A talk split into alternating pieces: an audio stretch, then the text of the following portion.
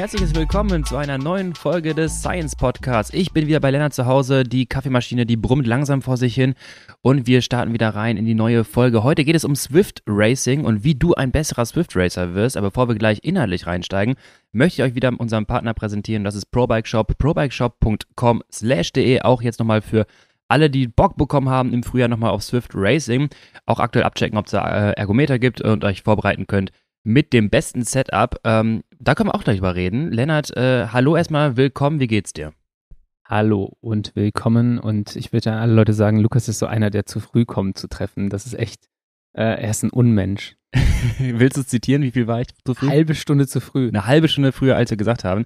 Und Lennart war so ein bisschen irritiert mit so einem Brot halb äh, rechts auf der Mundbacke, äh, was ich denn hier schon wollte. Aber ich kann euch sagen, mein Zug, der kam ähm, so oder eine Stunde später. Und ich dachte, ich roll da mal ganz entspannt noch durch die Stadt, so am Dom vorbei, am Rhein. Und hab dann Sightseeing, ne? Als, ja, als Pulheimer, der nicht wirklich aus Köln kommt. Richtig, und da sehe ich auch, guck mal, der Dom gibt's da auch noch. Und was war, ich war noch mal drei Minuten schneller, als wenn ich mit der Bahn komplett gefahren wäre. Also hat eigentlich gar nichts gebracht. Naja, er ist hier mit am Start, er ist bereit. Äh, ich bin ein bisschen zu aufgedreht, merke ich gerade. Du musst mich jetzt ein bisschen hier runterfahren. Äh, wir sprechen heute über Swift Racing und ähm, wir möchten den Leuten mitgeben, wie sie ein besserer Swift Racer werden. Ähm, hast du dort Erfahrung auch bezüglich schlechten Swift Races bei dir? Bei mir auf jeden Fall. Äh, ich habe auch schon sehr viele Swift Races gemacht, wo ich sehr schlecht äh, war. Aber wollten wir schon direkt einsteigen, Lukas? Oder du hast doch eben hier schon gesessen, warst mega heiß. Das ja, wolltest recht. unbedingt was von der Mallorca Challenge erzählen, weil recht. du da wieder was gefunden hast. Ich finde auch, was wir äh, unbedingt ansprechen sollten, ist die äh, Tour de San Juan, nicht ja, San Luis. Ähm, Rempo platzt auf der Höhe völlig auf. Ja. Äh, war auch eine geile Aktion. Ich habe auch den Powerfall übrigens hier offen. Alles. Von Remco? Nee, von Egan aber. Von Egan, okay. Ähm, Egan mit der neuen Nase unterwegs ähm, hat mich echt. Also ich dachte, wer wow. ist denn der Mensch? Äh, der sah krass anders aus, ja. fand ich. Also was Nasen ausmachen, oder? Ja, und ähm, ja, es war super gut Oliver gefahren. Nasen gefällt das. ich hätte schon mal gesagt, diese Dead-Jokes. Ähm, es hat mich mega gefreut, dass, dass Egan wieder so schnell auf so einem guten Niveau gefahren ist. Ja. Äh, was mich überrascht hat, war, äh, wie Remco da attackiert, so, was waren das, drei oder vier vor Ziel, glaube ich, oder sogar noch ein bisschen mehr, ja. fährt los und alle denken so, ja, okay, jetzt, ne, ich dachte, mir, ich dachte mir vor allem, bei einer Bergankunft wie der, wo es halt so 4, 5 Prozent die ganze Zeit Ganz geht. kurz, wir reden von Etappe 5, ne? Dieser lange Anstieg. Äh, Alto del Colorado. Ja, genau, genau. genau. Ja. Ist halt relativ flach das heißt, so jemand, der wie Remco auch noch viel von seiner Aerodynamik profitiert, dachte mhm. ich, boah, da ist er jetzt unschlagbar, jetzt ist er weg. Dann fuhr der so ein bisschen komisch und ich dachte mir, was, was macht der da? Wartet der? Hat er gemerkt, dass es keinen Sinn macht? Aber er hat einfach gewartet, weil er, weil er völlig übersäuert hat. Das hat er am nächsten Tag gesagt. Mhm. Fand ich eigentlich cool, dass er das zugibt, dass er sagt, so, hey, da habe ich echt Scheiße gebaut. Ja. Völlig, völlig falsch eingeschätzt. Ich glaube halt auch, dass es, weil es sehr, sehr weit oben war, ich glaube, Bergankunft auf 2,7 knapp. 2, 6, 12, ja. Ja, ähm, dass er da vielleicht auch so früh im Jahr, ohne vorher ein Höhentrainingslager gemacht zu haben, halt äh, richtig kassiert hat, weil er nicht irgendwie ähm, höhenmäßig angepasst war. Mhm. Ich meine, bei der Vuelta hast du sowas auch gehabt. Ich glaube aber nicht, dass die so mega hoch gefahren sind im letzten Jahr. Ich mhm. kann mich irren, aber da hast du halt auch vorher ein Höhentrainingslager. Das heißt, du gehst da hin ja. und bist vorbereitet. Ja, und ähm, der Anstieg, ne? Ich, ich suche jetzt gerade Segment raus. Ich habe es einmal aufgehabt. Ähm, das ganze Segment theoretisch war 103 Kilometer ja. bergauf. Also ja, es geht erst so hoch, dann hast du so ja. ein langes Plateau äh, auf, weiß ich nicht, 1,6, 1,7 und sowas und dann fährst du nochmal die letzten 1000 Höhenmeter genau. äh, hoch und äh, das heißt, sie sind auch äh, sehr schnell gewesen dieses yeah. Jahr, aber wegen, da muss ich sagen, viele Leute auf Twitter sagen halt so, ah ja, hier äh, Miguel Angel Lopez, unser ich, ich, äh, wollte, ich, wollte, ich wollte dich eigentlich fragen, ähm, ich wollte eigentlich einsteigen mit dem Satz, Miguel Angel Lopez gewinnt. Wie finden wir das? Boah, wie finden wir das? Ich äh, finde das nicht gut. Äh, ich find, Schlechtes, schlechte Außendarstellung irgendwie, ne? Ja, auf jeden Fall. Und es, ist, es reiht sich so ein in diese dubiosen Tour de äh, San Juan-Sieger. Mhm. Äh, da hatten sie auch mal den Argentinier, der alle aus den Schuhen gefahren hat, der ein Jahr später wegen Epo gesperrt wurde. What ja. a surprise. Und ähm, jetzt war halt Miguel Angel Lopez nochmal schneller Viele Leute sagen so, ja, okay, was geht hier ab? Aber ich denke, also die hatten halt starken Rückenwind da hoch. Ähm, genau, ich hatte äh, Miguel Angel Lopez auch gerade auf Strava noch gesucht. Ähm, ist versteckt die Einheiten, aber du kennst den Trick. Du kannst auf die besten Liste der Segmente gehen und dann kriegst du hintenrum dann doch wieder die ja. Einheit. Ähm, 1500 Höhenmeter auf den letzten 10 Kilometer, Entschuldigung, 1500 Höhenmeter pro Stunde, WAM, auf den letzten 10 Kilometer. Er hat keine Leistung, die er hochlädt. Ähm, aber wenn ich das gleiche Segment äh, dann mir bei Egan anschaue, fährt er für 1,3 Höhenmeter pro Stunde, Ja. fährt er 5,4 Watt pro Kilo. Also da Ja. können wir schon mal Richtung na, hohe 5, 6 Watt pro Kilo antizipieren. Ja. Ähm, aber richtig stark, Filippo Ganna. Was war da los? Ja, aber halt auch dem, also erstmal, ja, auf jeden Fall krass. Der ist aber auch schon mal gut gefahren da. Ja. Äh, Vor zwei, drei Jahren. Ist halt auch da, dadurch, dass es ein bisschen flacher ist, äh, für ihn eher dankbar. Aber Ja. trotzdem ist es halt absolute Leistung, muss das ultra krass gewesen sein. Und ähm, Strava sagt bei ihm 493 Watt FTP. Er rechnet aus seinen 20 Minuten Power-Daten. Ja. Ja, das ist cool. Also ich finde das cool, wenn du dann so sagst, ich fahre ein bisschen Schwelle und das steht halt mit Pi mal Daumen so 500. Denkst du so, okay, ich gehe jetzt mal wieder ein bisschen unter die Schwelle, ich fahre jetzt 460. Kennst du das, wenn 470 dir nicht wehtut? Ja, so, wenn das das Sweet Spot ist? So mit 70 fahre ich so für 2,2 Millimol so? 70 fahre ich für drei Minuten und dann bin ich mit 20 Laktat halt völlig aus dem Leben geschossen. Ich glaube, das war mein All-Time-Best bei drei. und der denkt sich halt so ein bisschen, ah ja, G2, Sweet Spot-mäßig. Stell dir vor, der, der fährt einfach seinen, seinen Sweet Spot und beredet mit dir, während du dein All-Out fahren würdest. und du bist ja jetzt keiner, der äh, gerade mit Sport angefangen hat. Ja, das, also das ist einfach, das finde ich immer so richtig absurd, wenn man diese Distanzen sieht zwischen äh, einem Amateursportler und dann jemanden wie ihm oder halt auch Max Walter, wenn er 20 Minuten Ja. 505 Watt fährt. Ja. Ich habe Leute gesehen, die schlecht. haben Peak Power im Sprint auf dem Ergometer getreten, wie Gunners Schwelle. ja, aber Peak Power, muss man sagen, ist dann auch ein bisschen ausbaufähig, wenn Ja. es nur 500 sind. Aber die haben wirklich eine Sekunde Höchstwert, war dann halt so viel wie Gunners Schwelle. Ja, das ist krass. Ja. Ich habe noch was zu Miguel Angel Lopez, weil äh, waren jetzt äh, kolumbianische Zeitfahrmeisterschaften. Ich wollte es auch noch droppen, aber mach du. absolut souverän gewonnen. Fantastisch. Ähm, fantastisch, super für den Sport. Äh, ich, was, was ich halt krass fand, muss ich nochmal äh, mir die Zeiten genau angucken. Es war ein relativ langes Zeitfahren, 43 Kilometer. Er fährt einen 48,8er Schnitt. Und dann hast du so Leute wie äh, Daniel Felipe Martinez, ich weiß nicht, ob er defekt hat oder sowas, der wird Fünfter mit drei Minuten. Und Lopez ist jetzt nicht unbedingt der Zeitvergott, ne? Also, es ist Ja. kein Filippo Ganna. Ja. Und dann hast du andere Leute, halt auch wirklich gute Fahrer. Mein Brandon Smith Rivera ist kein guter Zeitfahrer, aber der muss auch nicht acht Minuten kassieren auf den Sieger. Und da glaube ich, äh, vielleicht ist da ein, hat er, hat er Defekt gehabt. Ähm, Ja. Und auch der Teamkollege von Miguel Angel Lopez äh, wird Zweiter. Ähm, ja, die Jungs fliegen gerade. Who knows why?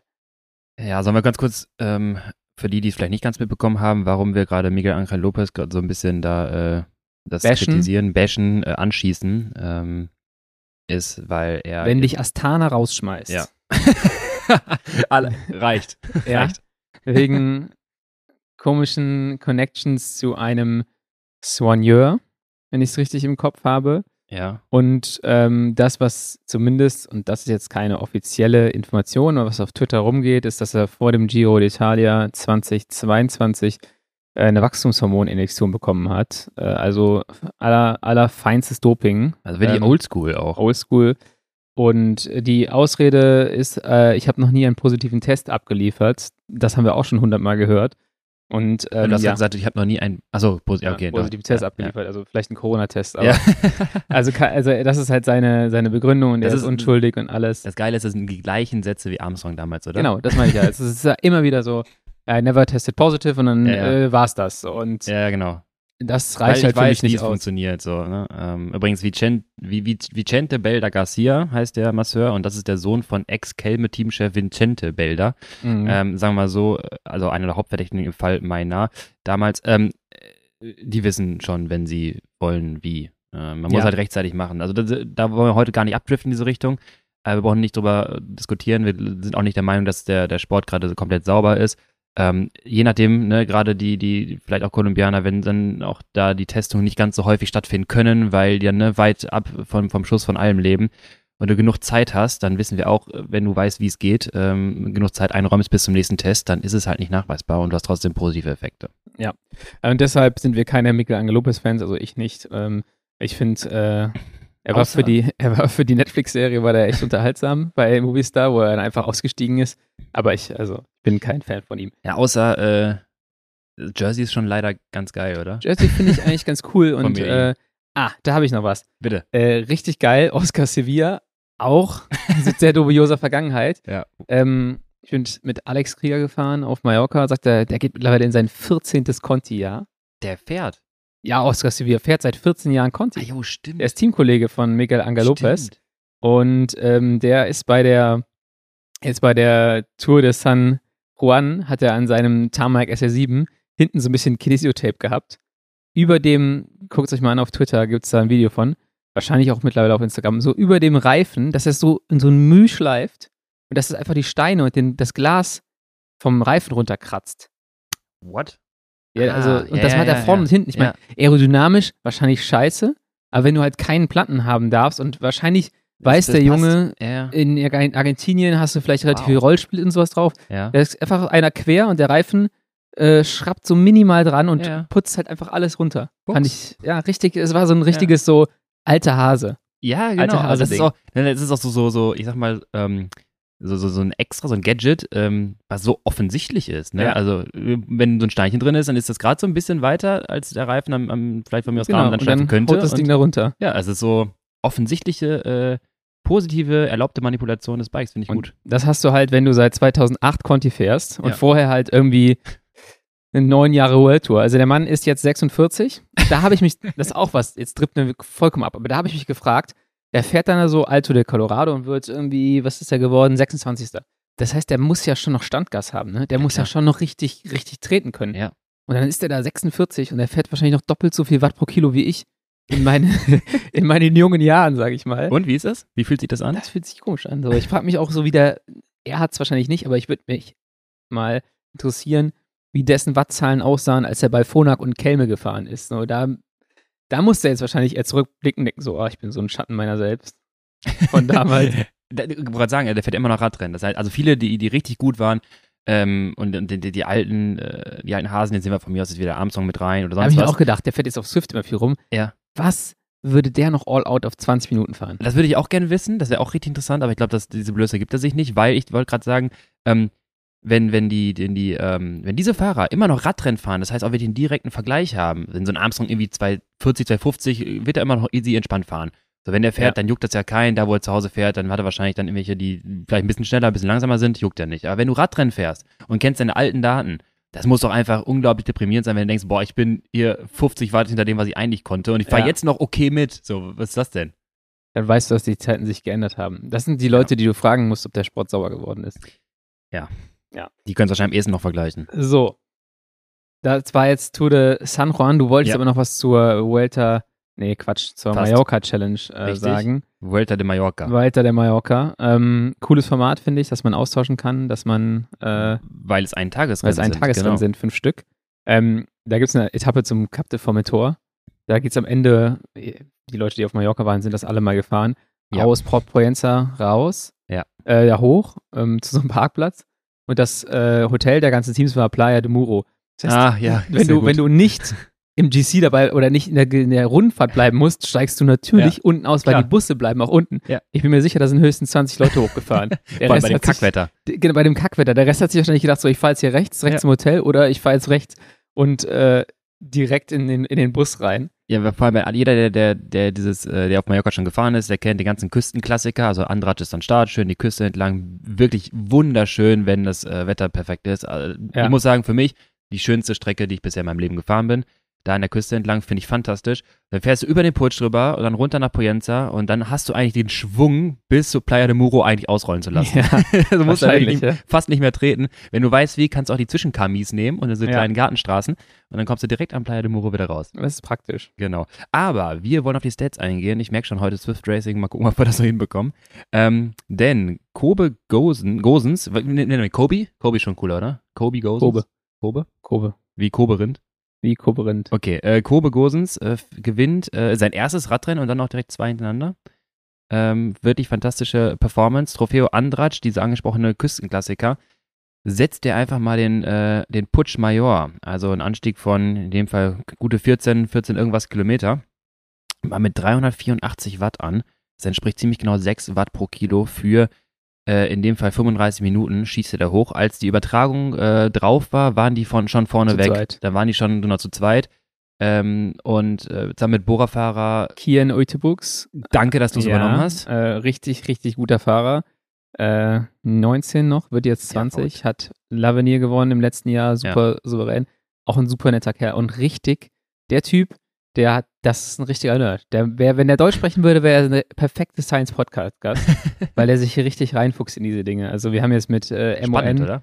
wir haben jetzt mit MON bei Bora relativ viel mit ihm gemacht, so Mhm. ein paar Interviews geführt. Der hat richtig, der ist, der hat richtig Bock auf diese Themen. Ach, geil. Ähm, nur leider, Radfahren hat ihm die Etappe gekostet, würde ich mal sagen. Ich wollte auch gerade sagen, wann ist nämlich äh, Kurve weggefahren in der Abfahrt, Abfahrt. eigentlich? Jede letzten- Kurve Ja. hat der, der leider ein, zwei Meter kassiert und Ja. eigentlich haben die auch gutes Material. Also ich finde den Specialized-Reifen nicht schlecht, den sie fahren. Und ähm, dann hat er trotzdem jede Kurve im Nassen so ein paar Meter kassiert Mhm. und das hat sich dann einfach aufsummiert. Und was wir immer sagen, so die Summe aus solchen kleinen Unterschieden macht am Ende, macht es halt am Ende aus, dass sie solo beide sind nach der Abfahrt und er die Lücke nicht mehr zukriegt und platzt. Und Jeder, der im Putsch mal hochgefahren ist und nach Richtung Poyenza run runterfahren möchte, weiß genau, dass das gefühlte 17 Gegenanstiege noch kommen. Ja. Und jedes Mal sahst du, dass die beiden wieder quasi alleine sind, Kurve wieder ein bisschen warten muss, weil er genau weiß, ah, ganz alleine ist ein bisschen Ich glaube, der hat nicht gewartet. Ich glaube, der hat dann einfach Ja. so, der hat so Standgas weitergemacht, Ja. so dass er genau weiß, wenn der die Schli- Lücke schließen muss, muss der über die Schwelle. Da muss Ja, der richtig hinlegen und das macht er irgendwie wahrscheinlich dann, wie du sagst. Ich hatte nur 15 Mal. beobachtet, dass Kurve ihn ein paar Mal noch von vorne fahren lassen hat. Ich glaube, da hast du noch ein bisschen was äh, gesaved. Aber genau, du hast dann ne, 13, 14 Mal so einen Gegenanstieg, wo du an die Schwelle drüber gehen musst. Ja. Und irgendwann war es ja auch dann, ne, es war auch eine Kurve, die er halt nicht mehr schließen, die halt schlecht gefahren ist, nachher nicht mehr schließen konnte, die Lücke. Und dann dreht Kurve sich um und denkt so, jo, das war's. Äh, jetzt habe ich noch Und wann 18 wird der- Kilometer. Wann wird er eingeholt? Äh, Kian Neutebrücks Jo, auf, den letzten, auf den letzten Metern. Ja. Und weißt du, wenn, also der hätte nicht gewonnen. Aber wenn der an, wenn der mit Kurve Großens bis an den Fuß vom Anstieg gefahren wäre, wäre der halt ganz entspannt Zweiter geworden, Ja, ne? mindestens. Und Definitiv. das, das ist halt dann schade. Ähm, aber ich meine, der ist saujung, der Kerl, und die werden das bei Bora auf jeden Fall auch schnell hinkriegen, dass sie ihn da noch ein bisschen trainieren. Kobe Gosens, nach der letzten Kurve quasi, äh, aus dem Training kennt wahrscheinlich auch jeder diese Doppelserpentine, äh, die quasi den Anstieg dann Richtung Putsch oder Tankstellenberg äh, anläutet. Ab da setzt äh, Kobe seine Solofahrt fort, 25 Minuten mit 5,5 Watt pro Kilo, 353 Watt und was das Interessante ist, ähm, davon richtig viel bergab. Ne? Das ist ja, Ja. dieses äh, leichte Bergab, das ist dann nicht ganz äh, schnell bergab, aber gerade zu Anfang äh, diese, diese äh, Runterfahrt, dieser lange Zieher dann Richtung äh, Poyenza, 53er Schnitt, 15 Minuten und Ja. dann halt irgendwie 5,7, also 363 Watt leicht Backup in 53er Schnitt zu fahren. Wir reden immer von Drehmoment und so weiter. Wir wissen alle, am Anstieg ist es ein Ticken einfacher. Boah, das in Abfahrt hinzukriegen, dann mit einer guten Position, boah, das ist schon, das ist schon ordentlich. Ja. Und da hat er immer noch geschafft, äh, den, den, äh, ja, den legendären ersten Anstieg äh, quasi zum Kap Formentor, äh, oben war ja dann das Ziel, nach Poyenza äh, nochmal mit 5,3 Watt pro Kilo da kontrolliert hochzufahren, was dann dazu geführt hat, dass die hinten nicht mehr rankamen. Ähm, letzter Add-on, sein Putsch waren 1400 Höhenmeter pro Stunde auf 14 Kilometer. Wir hatten vorhin gesagt, äh, Miguel Angel Lopez 1500 auf äh, 10 Kilometer solo In der äh, Höhe. In der Höhe. Also, Da siehst du dann Nochmal den. Höheneffekt. ja. Ähm, was hat er, ich habe es irgendwo auf Twitter gelesen, du hast es wahrscheinlich da jetzt offen, äh, Normalized Power über das ganze Rennen. Äh, 4 Stunden 348. Und das ist dann pro Kilo 4,7 Watt pro Kilo, wenn es jetzt normal Average-Leistung ist, nicht äh, die Normalized. Normalized Power. Dann müsste ich nochmal umrechnen. Die müsstest du umrechnen, kannst du ja vielleicht mal nachreichen irgendwann. Aber das war schon ziemlich stark und ich fand, letztes Jahr hat er schon ein paar starke Rennen gehabt. Und jetzt hat er sich halt gedacht, ähm, gewinne ich einfach mal zwei Rennen hintereinander.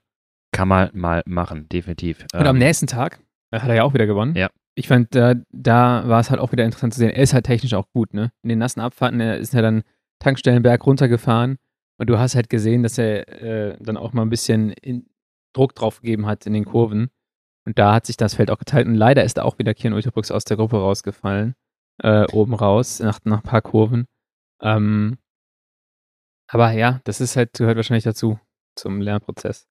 Ich reiche jetzt schon nach. 5,45 Watt pro Kilo Normalized Power. Ja, solide für vier Stunden. Für vier Stunden. Gutes Training. Gutes Training, ja. Okay, äh, dann haben wir Mallorca Challenge abgehakt. Wir haben, äh, ah, eine Sache habe ich noch. Ähm, unser legendäre dreimalige Weltmeister Peter Sager möchte seine Karriere beenden und sich im nächsten Jahr noch einmal auf Olympia vorbereiten. Ein Schritt aus der Not heraus, weil er keine Rennen mehr gewinnt, wirklich? Oder was, was ist das? Yeah, you know, eh, I'm gonna concentrate on mountain bike now.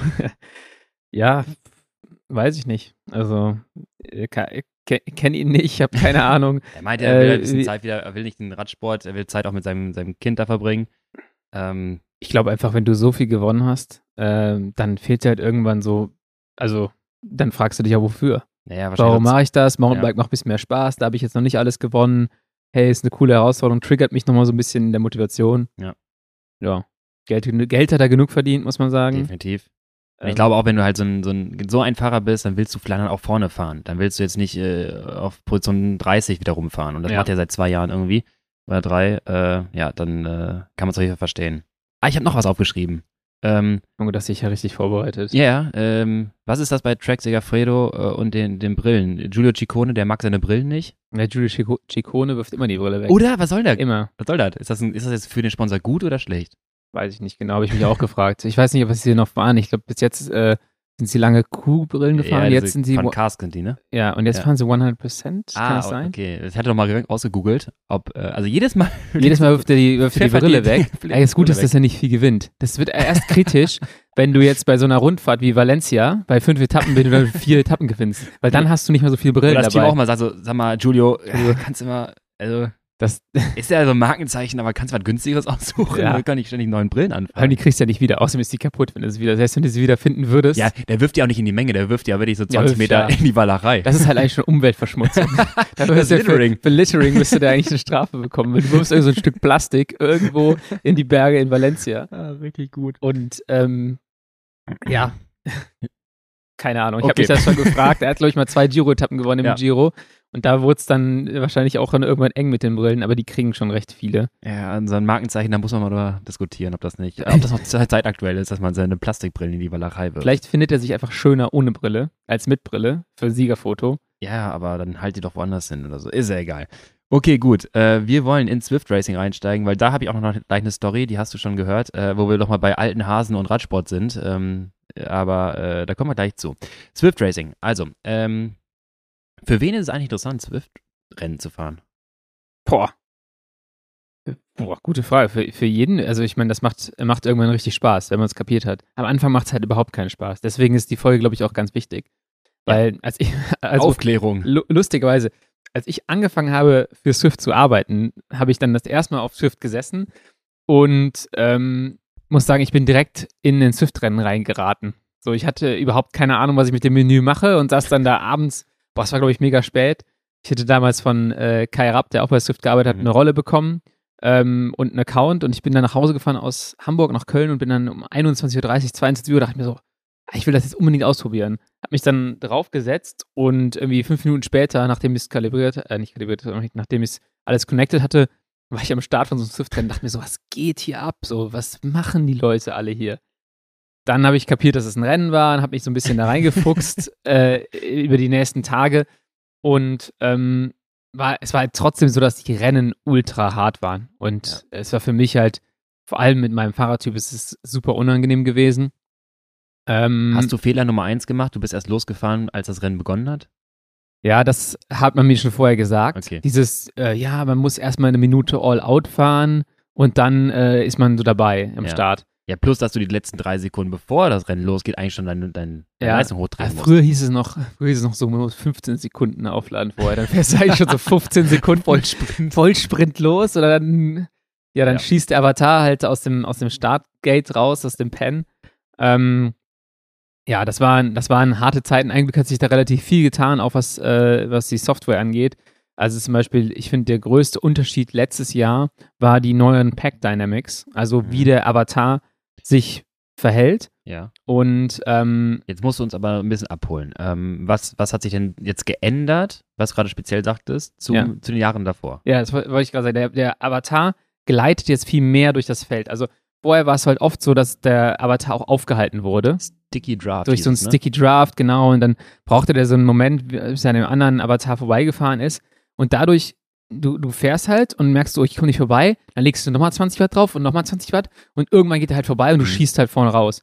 Also, und das ist für mich immer so das Problem gewesen, das hat sich halt aufgeschaukelt. Und dann kommt der nächste von hinten, der ja. will nach vorne fahren, ja. der schießt wieder vorne raus und das Tempo erhöht sich halt Schritt für Schritt. Das stimmt. Und dass sie, da die Pack Dynamics jetzt anders sind und die Fahrer oder Avatare so ein bisschen mehr gleiten, ähm, schießen die weniger vorne raus und das schaukelt sich weniger auf.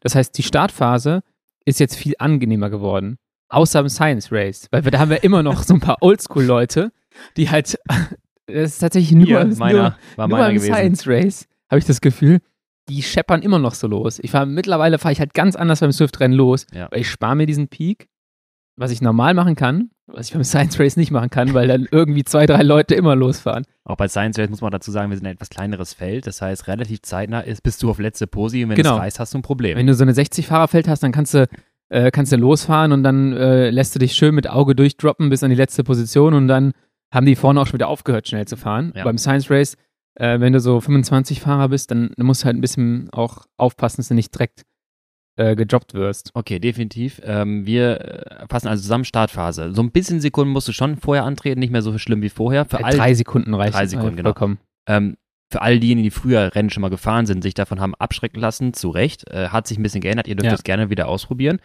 Ähm, dann beruhigt sich nach trotzdem nach, ich sag mal, 15, 20 Sekunden beruhigt sich das Tempo wieder und du Ja. hast gesagt, mittlerweile gibt es nicht mehr so einen Sticky Draft, sondern ich kann viel besser durch das Feld durchgleiten. Was dann wiederum, ich möchte dich zitieren, aus äh, damaligen äh, Folgen und auch YouTube-Folgen, die wir gemacht haben, dazu führt, dass du viel mehr mit dem Dimmer arbeiten kannst, mit, nicht mit dem Lichtschalter. Ja. Erklär uns den Dimmer und den Lichtschalter mal bitte. Äh, der Dimmer ist, ähm, der Dimmer gilt auch für die Straße. Ich versuche das dem Simon immer zu erklären. Das ist nicht nur an und aus, sondern es gibt den Dimmer. So, es gibt nicht nur 800 Watt und 0 Watt. Und äh, 800 Watt und 0 Watt ist halt auch beim Swift-Rennen, da ist es besonders der Tod. Du musst halt schauen, wie verhält sich dein Avatar, wenn du, wenn du Leistung reingibst. Und vor allem äh, dafür ist auch das Science Race perfekt, weil die Gruppengröße stimmt. So. Ja, das stimmt. Du kannst ein bisschen feintunen, okay, ich, wir fahren gerade 240 Watt und mein Avatar hält die Position. Jetzt geht's leicht berghoch und ich merke, ich fahre immer noch 240 Watt, aber der Avatar gleitet leicht zurück. Aber nicht schnell, ne? Und dann ist halt ganz wichtig, ich haue jetzt nicht 200 Watt drauf, sondern ich haue jetzt erstmal 20 Watt drauf und gucke, Mhm. ob der Avatar aufhört, zurückzufallen durch das Feld. Weil das, und es dauert halt immer so ein, zwei Sekunden. Das Ja. heißt, man muss ja relativ vorausschauend fahren. Und ähm, Andernfalls, ich grätsch mal kurz rein, äh, was vielen auch passiert, äh, auch unserem neuen, mein Athlet äh, Nick, äh, dem, dem ist es auch passiert, weil er noch nie so viele Swift-Rennen vorher gefahren ist. Du schießt nach vorne, weil du zu viel Gas gegeben hast, kommst dann in die Position, wo du vielleicht bei 50 km auf einmal im Wind stehst, denkst du, oh, ich will gar nicht so weit vorne sein, reduzierst die Leistung ziemlich drastisch. auf vielleicht 100 Watt oder auf sowas 100 oder auf Watt. null. Viele machen das am Anfang auf null. Genau, und dann kombiniert quasi vorne einmal der Gegenwind, den du auf einmal bekommen hast, plus deine Nullwatt und du schießt nach hinten durch. Was dann die Konsequenz wieder hat, denkst du, hä, was kann jetzt schon wieder? Ich muss ja wieder drauf treten Ja. und haust wieder deine 6 Watt pro Kilo drauf, um nach vorne zu kommen. Und dann verschwendest du unfassbar viel. Und ich finde vor allem, ähm, also wenn du, wenn das dir passieren sollte, dass du nach vorne rausgleitest, dann reduziere nicht von, was auch immer du gefahren bist, 300 Watt auf 0 Watt, sondern geh auf 260. Und dann hast du durch den Wind, Gegenwindeffekt, bist du, wirst ja schon ein bisschen gebremst und auf einmal fahren die wieder langsam an dir vorbei. Aber erwarte vor allem auch nicht, du musst all deine Entscheidungen, musst du ein, zwei Sekunden Zeit geben, um sie zu bewerten. Und nicht zu bewerten sofort so, okay, ich mache das und es passiert nichts, ich muss noch was anderes machen, sondern gib den Ganzen immer ein bisschen Zeit. Ob du zurückfällst oder vorne rausfährst, äh, auch wenn du zurückfällst, leg 20 Watt drauf, warte eine Sekunde, guck, ob sich das Verhalten ändert, ob du jetzt drastisch langsamer bist als alle anderen oder nur noch minimal langsamer. Und dann kannst du vielleicht nochmal 10 Watt draufpacken oder 20 Watt und dann hast du aber ein gutes Feintuning. Genau. Und dann bleibst du eigentlich, eigentlich auch immer im Windschatten. Und dann Das hast du- arbeitest du mit dem Dimmer. Arbeitest du mit dem Dimmer, genau. Und ähm, was es zum Beispiel Nick jetzt gemacht hat, das war halt auch ein, ein klassischer Anfängerfehler. Du denkst halt so, okay, ich fahre jetzt schnell und äh, alle anderen werden halt dadurch krass leiden. Aber Mhm. dadurch, dass eine Gruppe so viel schneller rollt und wenn du im Windschatten bist, also ich finde, Swift visualisiert öfter mal auch nochmal den Unterschied, den der Windschatten macht, auch auf Ja. der Straße. Ja, ja. Nur auf der Straße ähm, merkst du es halt nicht, du kannst es halt nicht in Zahlen sehen. Ja. Aber du fährst jetzt dann wie Nick zum Beispiel los mit 5,5 bis 6 Watt pro Kilo ähm, und flach von vorne. flach von vorne und dann guckst du, was alle anderen rechts angezeigt haben und dann steht dann halt statt 5,5, 6 steht dann halt irgendwie so 3, 5 bis 4. Ja. So und die denken sich halt so, ja, ist jetzt nicht angenehm, aber ne, das kann ich jetzt auch ein bisschen fahren. Ja, ja. Und äh, so hängst du mich nicht ab. Und, Und- da kann ich mal ganz kurz ein, ein Beispiel bringen. Ich hatte letztens nämlich den ähm, Pace-Partner aktiviert, also Ja. in der Gruppe mitgefahren. Das ist einfach ein konstanter äh, Pace-Partner, fährt wie 2,8 war es, glaube ich, 3,3 Watt pro Kilo. So. Ja. Und dann habe ich ergänzend dazu, wollte ich Sweet Spot Intervalle fahren, dreimal zehn Minuten. Und bin dann aus diesem Pace Partner Group Ride immer automatisch sehr eigen, eigengestoppte Sweet Spots gefahren. Bin losgefahren, ich glaube, es waren dann irgendwie 4, lass mich jetzt lügen, 4,2 Watt pro Kilo, Ja. 300 Watt. Ich bin nach zehn Minuten Ich bin äh, vorne rausgefahren, ja, am Anstieg habe ich ein bisschen gut gemacht, in der Abfahrt haben sie mich wieder ein bisschen aufgeholt und so Ja. weiter. Nach zehn Minuten, wo ich wirklich ein Watt pro Kilo mehr investiert hatte, oder teilweise schon wirklich 80, 90 Watt mehr investiert hatte, hatte ich genau keine Sekunde Vorsprung. Die Ja. haben mich nach zehn Minuten genau wieder eingeholt und bin, sind die ganze Zeit konstant weitergefahren. Ich hatte vielleicht vorne die Gruppe angeführt, ich war mal kurz weg für eine Sekunde, aber die Dynamik hinten durch den Windschatten war so Ja. stark, dass sie mich einfach nach zehn Minuten mit viel, viel mehr Invest wieder eingerollt hatten. Genau, und das ist das, was ich auch schon mal beschrieben habe, glaube ich, als ich in einem Rennen in vier, fünf Minuten Intervall gefahren bin. Ja. Wo ich sozusagen relativ vor dem ersten Drittel einfach angefangen habe, dann auf Howard Max äh, Hit-Tempo zu gehen und ich nie den Draft gebrochen habe. Ja. Dadurch, dass ich nie den Draft breche, kleben die mir am, im, am, am Hinterrad. Dann fahre ich in die Abfahrt. Arsch. Am Arsch. Dann fahre ich in, in die Abfahrt. Alle rollen vorbei. Ja. Dann gehst du wieder in den Anstieg. Ich fahre wieder so aus dem ersten Drittel an die Spitze vom Welt. Und dann geht es wieder so weiter. Und im Prinzip habe ich mich auch keinen Meter nach vorne bewegt. Und bin aber irgendwie signifikant mehr gefahren als alle anderen. Ja. Und das ist halt das, ähm, wo du halt echt sehen kannst, dass es richtig viel ausmacht. Und ähm, am Ende, du hast es beim, beim Science Race gesehen, Nick ist, glaube ich, 0,9 Watt pro Kilo mehr gefahren als ich. Und wir sind zeitgleich angekommen. Ja. So. Also er war einen Platz vor mir, aber ähm, am Ende hat er halt viel, viel mehr investiert, äh, als ich das gemacht habe. Und ja, wir haben jetzt schon den, den Sticky Draft und den Dimmer angesprochen. Ich will ganz kurz noch ein extra Beispiel ergänzen, weil wir gerade bei Windstanddynamik sind. Gestern gleich ein Good Ride, bin ganz locker, waren auch 2,8 Watt pro Kilo gefahren, sind die Innsbruck, äh, die große UCI-Runde gefahren. Du hast also einmal diese Ah, Abfahrt okay, mit, ja. mit 200 Leuten. Ähm, es wurde schon vorher angemerkt, Leute, wir sammeln nachher wieder, weil das funktioniert jetzt erstmal eh nicht. Ja. Ich bin auf Position 18 von diesen 200 Leuten vorne in diese Abfahrt rein. Wir haben alle erstmal gleichmäßig getreten. Ich hatte einen Dropout in der Abfahrt, das heißt übrigens, dass die Verbindung verloren ist. Ich Ja. musste kurz runter vom Ergometer. Ich war bei 70 km/h aber schnell. So, fahren diese Abfahrt, treten ein bisschen weiter. Der Avatar geht kurz aus dem Windschatten wieder, also aus der Aerohocke Ja. geht er wieder hoch, kriegt dann kurz Wind mit und auf einmal kommt da hinten diese Gruppe von 100 Leuten, die sich da gesammelt haben. Die ist, diese Gruppe, mit 100 Sachen an uns vorbeigeflogen und Ja. ich bin 8, 9 Watt pro Kilo gefahren und konnte, Keine Chance. ich konnte die nicht mehr einholen. Die haben auf, am Ende des, dieser Abfahrt, haben die bestimmt 25 Sekunden Vorsprung gehabt, weil ich irgendwann alleine war, Ja. obwohl ich auf 18 in diese Abfahrt reingefahren bin, die Dynamik des, unserer Gruppe dabei hatte, aber hinten fliegt ein 200-Mann-Feld ran. Das hat für mich auch gesagt, nochmal, war ein toller äh, Learning-Prozess mh, für so ein großes, für so ein Rennen, wenn viele Leute da sind.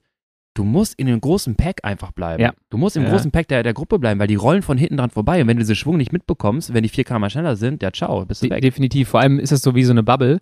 Und in, der, in deinem Beispiel, äh, bei, bei Swift kommst du nicht so schnell in diese Bubble rein. Ja. Das ist so ein bisschen, als wäre das so eine abgeschirmte Bubble. Und du im, im normalen Straßenrennen überholen die dich, du merkst sofort den Ja, Windschatteneffekt das und du rein. kannst, das zieht. Ja. Das, bei Swift dauert das auch wieder ein, zwei Sekunden.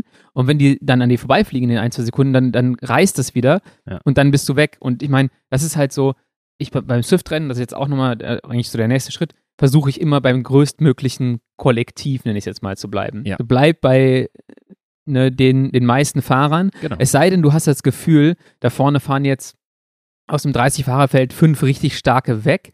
Eine Gruppengröße von fünf reicht dann eigentlich schon. Aber so zwei Fahrer, vor allem wenn du Abfahrten drin hast, kannst du mehr oder weniger erstmal fahren lassen, solange du dein eigenes Kollektiv groß genug hältst, um in der Abfahrt diesen Fortschritt, Vorsprung zu haben. So, das heißt, du musst, wir hatten auch schon mal so ein Science Race, da sind zwei Fahrer vorne rausgefahren und die haben wir fahren lassen. Und dann war für mich eigentlich das Wichtigste, am Berg nicht darauf zu achten, dass es nicht zerle sich zerlegt, weil Genau. sobald es sich zerlegt, hast du verloren. Wenn du da auch nur noch zu zweit bist, dann sind die weg. Ja. Wenn du es aber schaffst, über den Berg drüber zu kommen, dass das irgendwie so 15 Leute bleiben, dann holst du den der Abfahrt wieder ein. Und wir haben das da extrem schnell zugekriegt dann. Und dann würde ich halt sagen, kann man sogar in der Abfahrt oder leicht auf der Flachen investieren, indem man einmal, wenn man gute Beine hat, das Heft in die Hand nimmt und sagt, okay, wir machen jetzt hier Tempo hinten, weil irgendeiner muss halt Gas geben. Irgendeiner muss halt von vorne oder zwei halt ein bisschen fahren. Dann kommt diese Dynamik, dass es durchrollt und durchpotenziert. Dann wirst du halt, kriegst du diese Geschwindigkeit, weil wenn die ganze Gruppe jetzt irgendwie dreieinhalb fährt, zu Äh, lange in der wartet. Abfahrt, wenn du rollst, dann rollst du. Ne? Also Ja, ich würde ich würd sagen, du investierst am ehesten nach der Abfahrt. Wenn, Ja. du, wenn du halt einfach, und das war auch da der Fall, wir sind einfach 10 km schneller gewesen oder 5 km/h, dass du die einfach beibehältst.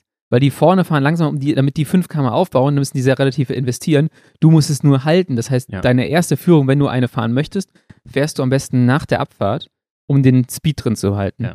Und dann bist du halt mega schnell wieder da. Äh, Also, Grüße an Lukas Kunz an der Stelle, der bei, bei jedem Swift-Rennen äh, es auf die Ausreißergruppe versucht und sehr, sehr häufig erfolgreich damit war, aber auch ja, jetzt in, in letzter Zeit auf jeden Fall, Ja. ja. Das stimmt.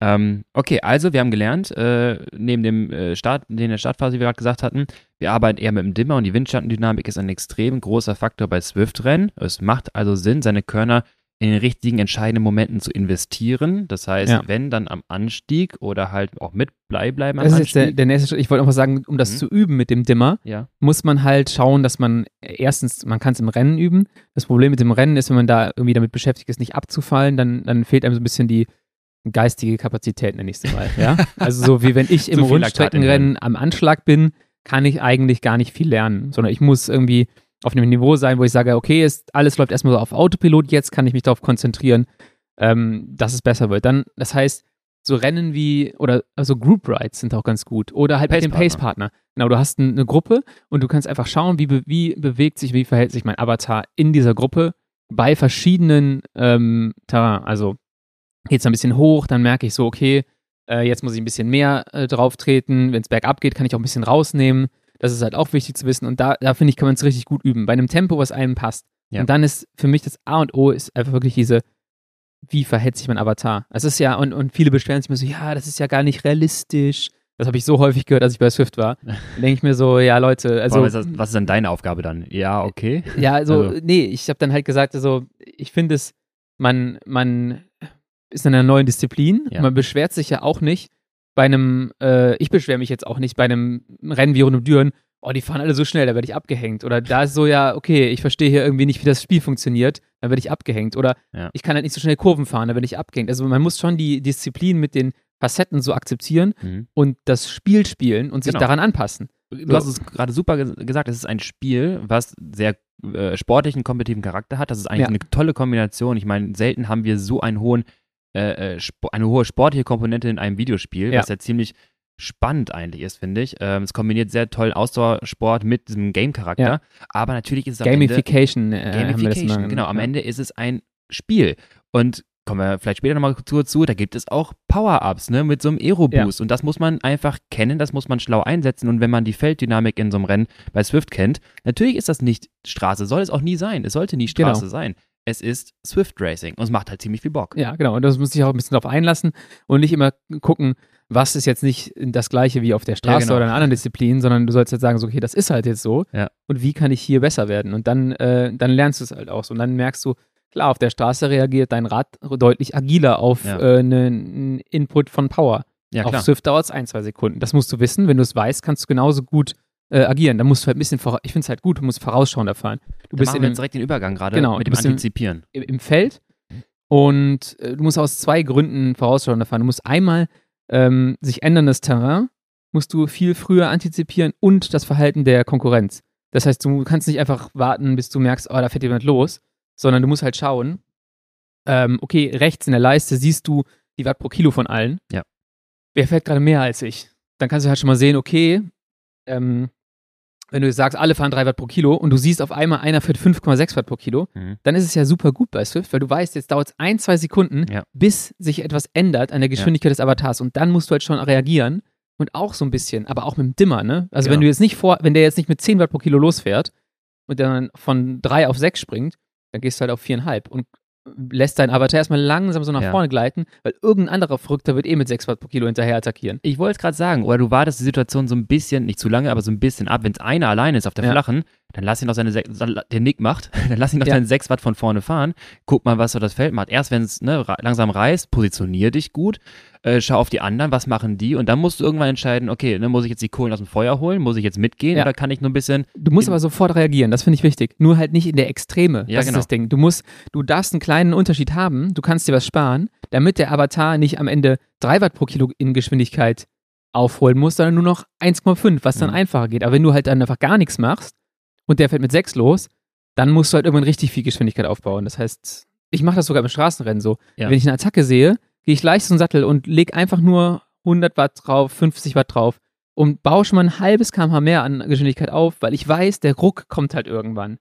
Das ist, ein, das ist Das ist sehr so Feintuning. Viel, genau, sehr viel vorausschauender als, ähm, zähle ich mich selber zu, äh, deswegen darf ich das sagen, als die meisten Neandertaler Crit-Fahrer, die Ja, denken, du ah, bist halt Attacke. der typische Ja. On-Off. Und Ja. du bist halt eigentlich so ein Lichtschalter auf dem Ja. Rennen. Da, da geht eine Attacke, Lukas, bam. Bam, hinterher. Genau. Und ich denke mir so, da geht eine Attacke, Ich werde nicht reagieren, jemand wird reagieren. Wenn dieser jemand reagiert, möchte Lukas? ich nicht, äh, ja, oder genau, möchte ich halt aber nicht dann von 43 auf 47 km springen müssen, sondern ich versuche schon mal so ein bisschen ganz easy Schwung aufzubauen auf 44, 44,5. Ja. Und dann muss ich nur noch anderthalb, zwei äh, kmh Geschwindigkeit, Geschwindigkeit. Speed. Speed, äh, äh, ja, kompensieren. Und dann ist der Antritt nicht so hart, dann Ja. ist dir der Torque meistens nicht so hart auf der Muskulatur und wiederum spare ich mir ein bisschen was äh, insgesamt. Ich glaube, es war 2015, mein erstes KT-Jahr, ähm, rund um Eigelstein, oder 2016, rund um Ja. Eigelstein, Torburg.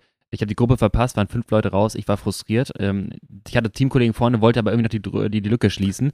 Hat dann gedacht, ich Teammate of the Year. ja, wirklich. Weil die meinten auch so, ja, wenn du vorne bist, dann gucken wir, ob du halt gewinnst, weil als Kölner im Koblenzer Team so, die hätten irgendwie Ja. geguckt, ob wir das sowieso hinkriegen. Ähm, hätte ich wahrscheinlich eh nicht. Auf jeden Fall, ich war so frustriert, ich wollte da rein und ich wollte ja auch nie, keinen anderen mitnehmen. Und ne, Ja. wenn einer gesprungen ist, bin ich hinterher. Ich weiß genau, ich habe an diesem Tag, ich habe mal nachgezählt, ich glaube 21 Attacken gemacht. Ja. Das war meine, eine meiner geilsten äh, Performances, was Watt anging. Ich glaube, ich hatte auch 360 Normalize auf dem Rennen. und irgendwann meinten wirklich ein paar, boah, Lukas, kannst du mal bitte lassen. Ja. Das ist Eigelstein 47er Schnitt, 48er Schnitt teilweise. Ultraschnelles Rennen, du kommst nicht weg alleine. No chance. No chance. Und ich habe das einfach mit der Brechstange versucht, ging an dem Tag, aber irgendwann haben, haben mich die anderen gebeten, doch mal bitte aufzuhören damit. Ja, Eigelstein kannst du deine Bremsen fast abmachen. Und ich glaube, Ja. wenn du heutzutage, wenn es das Rennen noch geben würde, Ja. glaube ich, könnte ich, boah, mit, ich würde schätzen, ich könnte ein Rennen mit 185 Watt im Schnitt beenden. Wenn du nur hinten drauf liegst, mit Auge fährst, Bei einer 47 km. bei 47 km/h, ja, das, das, da hast du eigentlich nur eine Kurve, wo du wirklich bremsen musst. Ähm, und den Rest kannst du rollen lassen oder durchtreten und Weil sowas. du bist dann so einer, die siehst du dem ganzen Rennen nicht. und Natürlich dann machst du vorne dann 20 Attacken und weißt du was? Auf einmal in der blödesten letzten Runde bist du in dieser komischen Verkehrsverengung da, auf einmal auf Posi 3 vorne, set, hebst einmal Ja. den Arsch und bist wieder vorne. Ja, das, das, das Nervt Ding, heftig. Nervt heftig, ja. Ich meine, das Rennen war immer, dass das Blöde bei dem Rennen ist, dass, dass die gerade davor relativ lang ist. Das heißt, Ja. wenn man da richtig hart anfährt, dann leide ich halt schon immer krass auf dem, auf dem Ja, Kurs. Ja. Das sieht sich so schön aus. Das zieht sich relativ lang am Hansaring, bevor es dann recht, Ja. rechts abgeht. Ähm, aber du kannst ultra viel sparen. Aber völliger Exkurs. Äh, Definitiv. Zurück zu, Ich muss nur damit äh, abschließen, ja, ähm, Eigelstein Torburg wieder, äh, wieder erleben lassen. So. wiederbeleben, genau. Das wäre auch Wichtiges cool. Rennen. Ähm, Kölsche Weltmeisterschaft. stimmt, war immer so um die WM rum. Am gleichen Tag. So. Äh, wir waren bei Geschwindigkeitsdelta, genau, Ja. Anpassungen oder vorausschauende Fahren. Oh, ganz kurz, dieses Wort finde ich super. Geschwindigkeitsdelta. Leute, Ja. auch für, für normale Rennen mitnehmen. Geschwindigkeitsdelta, der Unterschied zwischen der, der, der Geschwindigkeit des einen Attackierenden und, Und- deiner genau. oder auch andersrum, du als attack attackierende Person im Verhältnis zu der Gruppe. Geschwindigkeitsdelta wichtig. Ist immer, ist in so vielen Situationen wichtig. Wir haben auch schon mal beim äh, Sprint im Crossrennen Van der Poel gegen Van Aert mit Pitcock Ja. in der Mitte darüber gesprochen, dass ne, dann sind Van Aert und äh, Van der Poel auf einmal auf einer Höhe. Das Geschwindigkeitsdelta ist aber schon viel zu groß, als dass äh, Van der Poel noch reagieren konnte. Ja. Das gleiche bei Swift.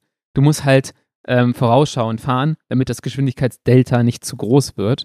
Ähm, und das heißt, immer auch so ein bisschen rechts die Zahlen im Auge behalten, was fährt gerade wer. Und dann ganz, ganz wichtig, auf das Terrain reagieren, aber nicht erst, wenn das Terrain sich ändert, sondern du musst Swift-Rennen essentiell, du musst die Strecke kennen. Ja. Du musst wissen, wie es, äh, äh, wie es ausschaut. Sogar im Anstieg, jetzt nächste Woche, hier ist ein Tipp beim Science Race. Ich weiß gerade gar nicht, von welcher Seite wir diesen New York KRM fahren. oh, aber- der ist mies, ja. Ähm, du fährst halt auf jeden Fall, von der einen Seite fährst du hoch ähm, und dann kommt noch so ein Flachstück. Mhm. Und dann geht's wieder hoch. Ja. Und auf dem Flachstück, das ist einfach so ein gutes Beispiel, du musst Schwung mit in die Steigung nehmen. Sonst, äh, sonst musst du die, den Schwung aufbauen in der Steigung. Das kostet einfach viel, viel mehr. Mhm. Weil du musst halt da, wo du noch einen Vorteil hast, nämlich im Windschatten, wenn du im Windschatten Schwung aufbaust, dann ist es günstiger, sag ich mal. Mhm. Und da musst du dann die Geschwindigkeit machen. Und wenn du die im Berg machst, hast du weniger Windschirmeffekt. Das heißt, du musst viel mehr auf den Tisch legen dafür. Ja, ich du hast es jetzt probiert, jetzt das erste Mal so richtig im Rennen, auch mit dem äh, Ja, Schwung ja. aufbauen. da gibt's, es gibt drei, äh, drei Situationen auf Watopia, äh, auf, den, auf den Kursen, äh, wo das sehr gut funktioniert. Das ist einmal, ähm, ja, ich reiß mal grob an, einmal durch den Vulkan hast du so einen kleinen Mini-Anstieg.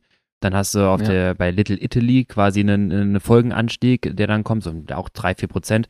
Und einmal auf den kleinen welligen Kurs, auch da kurz vor der Brücke mit der Sprintwertung, wo du extrem bei profitieren kannst. Und ich habe es einmal ausprobiert und es war extrem, war richtig, richtig gut. Ich bin, das Feld fährt normale Geschwindigkeit, alle fahren 4,5, 5 Watt pro Kilo, jetzt nicht langsam, auch nicht richtig Ja. schnell. Äh, war ein gutes Standgas, sage ich jetzt mal. So. Ich lasse mich zurückfallen am Ende des Feldes. Es kommt eine leichte Flachphase und dann sehe ich einen Gegenanstieg. Ich sprinte mit 7, 8 Watt pro Kilo, einmal kurz 10, aber wirklich nur für ein paar Sekunden. Es waren vielleicht 8, 9 Sekunden. Ja, maximal schon fast. Genau, durch, von hinten an der flachen, durch das Feld durch, bin quasi, wenn der nächste Anstieg beginnt, schon mit, einer, mit einem Geschwindigkeitsdelta unterwegs, schieß vorne raus, hab dann die Leistung wieder reduzieren können, hab dann auf 4,5, 4,7 stehen lassen. Das heißt, es war nur ein ganz kurzer Effort, hab relativ schnell 60 Meter bekommen, irgendwie zwei, drei Sekunden und ich habe beobachtet, was die anderen Fahrer machen. Das waren die ersten, die ja mitgehen wollten, Ja. mit teilweise richtig lange 10 Watt pro Kilo, um da die Lücke Genau. zu schließen. Du kannst ja vorne schon- gewartet. Du kannst ja schon aufhören mit deinem Effort, wenn du auf Höhe von dem ersten Fahrer der Gruppe bist. Ja, genau. Weil an dem Zeitpunkt hast du ein Geschwindigkeitsdelta, du wirst die Lücke reißen, du wirst den Windschatten brechen und ab dem Zeitpunkt gehst du an die Schwelle oder leicht über die Schwelle Ja. und fährst deinen Standgas weiter. Und wenn du dann genau das, was du gerade beschrieben hast, dann will der andere hinterher, der tritt im Idealfall noch in den Wind an mit 10 Watt pro Kilo, Mhm. muss Geschwindigkeit im Wind aufbauen, was den halt irgendwie 30 Sekunden 10 Watt pro Kilo kostet. Und wenn du dir das bei Strava danach anguckst, der Startpunkt und der Endpunkt, wo ihr beide sozusagen zusammen seid und was dazwischen passiert ist, Ja. ist bei dir halt viel, viel weniger äh, Energie äh, Da investiert. können wir vom Energiedelta auch sprechen. Energiedelta, genau. viel, ja. viel weniger in, investiert. Und ich, äh, dann, du kannst dann halt so machen, ja, dem, wenn du siehst, okay, die Lücke reißt, hinten fährt keiner, den nimmst du vielleicht mit, dann wartest du vorne, bis er vielleicht aufschließen kann, wenn die Lücke ein bisschen da ist. Ja. Und jetzt, wenn du quasi ein Bro bist, dann kannst du das Tempo ein bisschen mitnehmen, dass er sich kurz erholen kann. Genau. Wenn du dann äh, wechseln möchtest, hörst du kurz auf zu treten, also reduzierst einmal ganz stark, damit du aus diesem, äh, aus diesem, diesem Draft er quasi rauskommt, nach Ja. vorne gesch geschleudert wird. Und dann hast du relativ rasch Leute, wenn die Bock haben, dass die selber mit die 5,5 äh, aufnehmen und du kannst im Windschatten dich bei 4, Genau. und sonst was ausruhen. Und am Ende ist das wie so ein kleines Mini-Intervall, hast eigentlich kaum was gemacht, dir geht's gut Ja. und bist eine Gruppe weg. Genau, und das Ding ist ja, du kannst ja dann auch die erste Führung fahren, Ja. weil das hat dich viel weniger gekostet als den Genau. anderen Typen. Der andere Typ kommt da nicht so, Alter, was war denn da jetzt los? Ja. Und ähm, du kannst sagen, okay, ich nehme die erste Schicht, weil hat mich nicht so viel gekostet wie dich. Genau. Und auf einmal läuft das Ding. Und das kannst du sogar im Straßenrennen auch machen. Mach ich, Im Straßenrennen mache ich es eigentlich genau, genau gleich. Ich fahre los. Also ich, wenn ich attackieren möchte, dann fahre ich in einer Situation los, wo halt nichts passiert gerade. Ganz kurz, Wo schießt du auch einfach straight durch das Feld durch der das ist der Unterschied bei Swift und deswegen kann man das bei Swift so gut machen. Ja. Dein Avatar kommt durch, du wirst nicht eingebaut. So, im, ne, im Straßenraum, im Kriterium brauchst du halt die Lücke. Wenn du die Lücke allerdings rein äh, siehst, physikalisch auch einfach. Du Ja, genau. kannst nicht die anderen Du durchfahren. kannst nicht durch die anderen durchfahren, das meine ich ja. So, und wenn du aber siehst, die Lücke ist da, ich habe ein bisschen mehr Schwung, nimm den Schwung mit, fahr, Ja. Dann bist du vorne, dann nach dem kurzen Invest drehst dich sofort um nach fünf Sekunden, guckst, was passiert, gehst runter auf Schwellen VC Max Tempo, leicht über der Schwelle, guckst, dass jemand kommt, aber jemand, der dann die Lücke schließen will, muss meistens mehr investieren als du, weil du bist ja mit dem, Schwung durchattackiert. Und dann kommt derjenige an und andersrum ist es so, da fährt eine Gruppe, da ist Zug drauf und ich will dann dahin. Das Mhm. heißt, wenn ich dann da ankomme, habe ich mir viel mehr wehgetan, als wenn ich die Gruppe selber initiiere. Und was macht dann so ein Nicht-Bro in dem Moment? Er ist ja schon vorne alleine gefahren. Der wechselt, sobald du hinten aufgeschlossen hast. Und Ja, was genau. erwartet er dann, ne? dass du dann wie mit 300 Watt eine Führung fahren kannst? Genau, ich habe mir gerade richtig in die Fresse gehauen, um Ja. da hinzukommen. Und jetzt soll ich noch einen drüber fahren? Nee, das wird auf gar keinen Fall passieren. Ja. Das heißt, wenn du auch die Gruppe willst, nimmst du die erste Führung. Ja? Ja, ich nehme ja selten eine Führung, aber in der Situation sage ich, alles klar, ich fahre die erste, Ja. einfach um die, auch so, ne? Ich muss ja die Leute mental bei Laune halten. ja, so genau. Gruppe. Äh, Reiche ihm doch die Hand. So. Reich ihm die Hand, genau. Zeige dich großzügig. Lord. genau. Und dann, äh, dann kommt so eine Gruppe viel eher zustande, auch bei Swift. Ähm, genau, das sind die zwei Sachen. Ja. Um das mal zusammenzufassen, antizipiere, was deine Konkurrenz macht und kenne den Kurs und antizipiere halt, wie du dein, den Swift-Rennen fahren ist für mich immer das Mitnehmen von Geschwindigkeit. Ja. Da- Das, das Aufrechterhalten der Geschwindigkeit und das Steigern der Geschwindigkeit mit möglichst minimalen äh, energetischen Einsatz. Und das kannst ist- du nicht nur an drei Stellen bei Turia Ja. machen. Das sind jetzt drei Beispiele gewesen, wo du es richtig gut machen kannst. Aber das kannst du halt immer machen, wenn sich das Terrain ändert. So, und zum Beispiel aus Vatopia raus in dem Rennen, was wir am Dienstag gefahren sind, Mhm. fährst raus, hoch, links und dieses wellige Terrain rein. Da kannst du es jedes Mal in der Abfahrt Schwung holen und kannst die Beine fast hochnehmen in Ja. den Gegenanstieg und rollst drüber. Nick ist halt einmal konstant 5,5, 6 Watt pro Kilo gefahren. Für Und alle. ich bin, äh, genau, und ich bin hinten halt immer äh, 6, 1 oder sagen wir Ja, ja. zweieinhalb, Ja, ne? ja. Das war jetzt ein bisschen ein blödes Beispiel, aber 6 und zweieinhalb. Und das hat halt wunderbar funktioniert. Und das musst du halt einfach lernen mit der Zeit. Und so wirst du halt auch ein viel, viel besserer Swift-Fahrer. Es macht auf einmal Spaß. Okay, jetzt Szenario. Wir haben es geschafft, wir sind in der Gruppe mit dabei, die Beine sind einigermaßen okay. Wir haben kein Uphill-Finish, sondern ein relativ flaches Finish. Ähm, du bist nervös, du hast noch fünf Kilometer. Du denkst, okay, hier fährt jetzt keiner mehr weg, es ist flach, hier macht keiner mehr Attacke. Wie gewinne ich ein Swift-Rennen? Mit dem Aero Power-Up.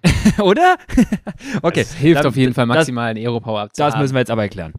Power-Ups, äh, wir werden jetzt nicht durchrattern, was es äh, im Detail gibt. Swiftinsider.com könnt ihr alles nachlesen. Genau, schaut euch die Power-Ups an. Es gibt einmal den Aero-Helm, der macht dich aerodynamischer. Dann gibt es den, äh, ich nenne den LKW, da hast du eine Erhöhung des Windschatteneffekts. Die Feder äh, macht dich leichter für einen gewissen Zeitraum. Und das sind die Big Und das Player sind die schon. Big Ja. Player, genau. Alles andere ist eigentlich so, ja, Niete gezogen. So der Burrito, äh, kannst halt den, den, Ja, den Draft-Effekt ja. ausschalten. Der Geist ist so, ja, Ja. 10 Sekunden unsichtbar, also kann witzig sein. Ist witzig, aber bringt mir halt nichts, weil selbst wenn ich attackiere und unsicher bin, kann ich es danach Ja. nicht halten, weil alleine bin ich viel zu schwach.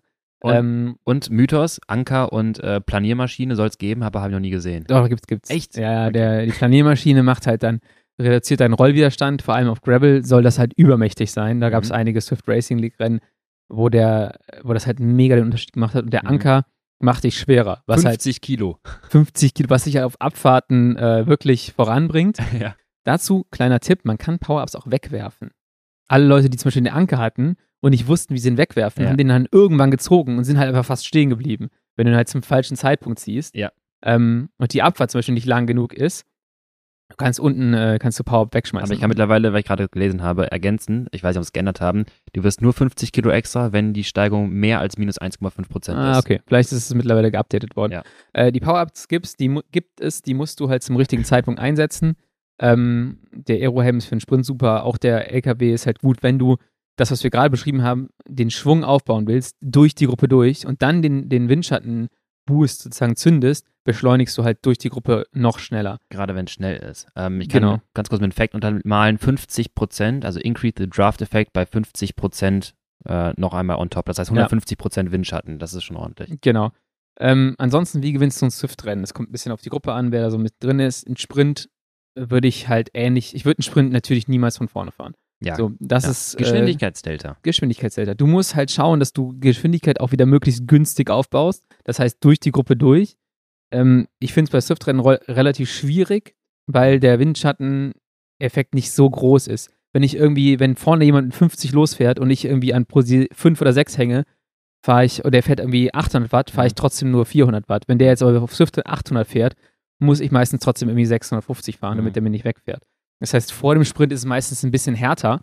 Äh, und es gibt halt so einen Sweet Spot an Prosi, weiß ich nicht, 5, 6 würde ich mal sagen, wo du im Windschatten bist, durch den Windschatten noch Geschwindigkeit aufbauen kannst und dann irgendwann rausschießen kannst, Mhm. wenn es halt passt. Und ja, ich würde sagen, ist, das funktioniert immer besser, aber ich habe auch voll oft Sprints, wo ich sage, oh nee, das war jetzt aber scheiße, was ich da gemacht habe. Ja, also es ist dann irgendwie, es ist dann doch mal ein Riesenunterschied, wenn du ne Aerohelm hast, den auch richtig nutzt, ähm, wenn du halt durch das Feld durchschießt und du hast auf einmal einen super geilen Sprint, denkst, das sind die besten Sprintwerte, die ich gerade hatte, aber ich war einen Ticken zu lang vorne im Wind Ja, und gibst allen den Windschatten, weil dann irgendwann auch noch so, äh, ja, dieses mit dem Tempo wird ja, werden auch alle schön mitgezogen. Ja. Wer dann nochmal zwei, drei Watt pro Kilo mehr drauf leisten kann, und ich bin auch nicht ganz schlüssig, nimmt man eher einen kürzeren, explosiven Sprint äh, oder nimmt man einen langen Sprint? Äh, das ist dann auch wieder abhängig vom Terrain und von den Leuten. Ja, ja, ich habe jetzt, äh, also was, was mir immer wehtut, ist halt diese Phase davor, die halt schon härter ist öfter mal als äh, im, im Straßenrennen oder im Crit. Und Ja. dann ist es so, man muss halt schauen, dass man,